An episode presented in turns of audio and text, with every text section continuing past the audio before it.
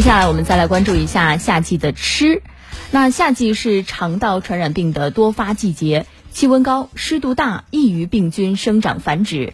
那因此呢，湖北疾控微信公众号昨天就发布夏季健康小提示，提醒大家注意饮食饮水安全，谨防病从口入。没错，我们也跟大家简单梳理一下。首先是注意个人卫生啊，养成饭前便后洗手的习惯啊，常剪指甲，勤换衣物。其次呢，强调喝开水不喝生水啊，避免食用不卫生的食物，呃，不使用不洁的水去漱口刷牙。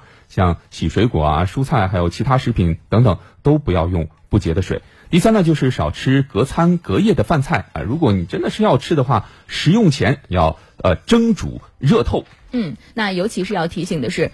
冰箱可不是保险箱。对，从冰箱拿出来的隔夜饭菜，我们一定要仔细辨别是否还能食用。还有就是水产品的烹饪时间要充足，不可生食。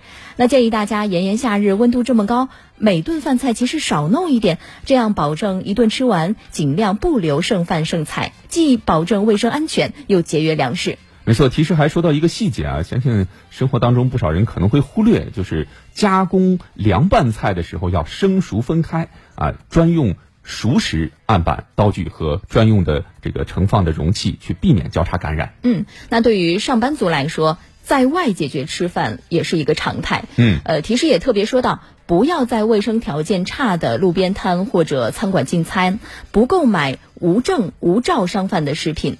在外呢，要尽量少吃凉拌菜和肉类烧烤食物。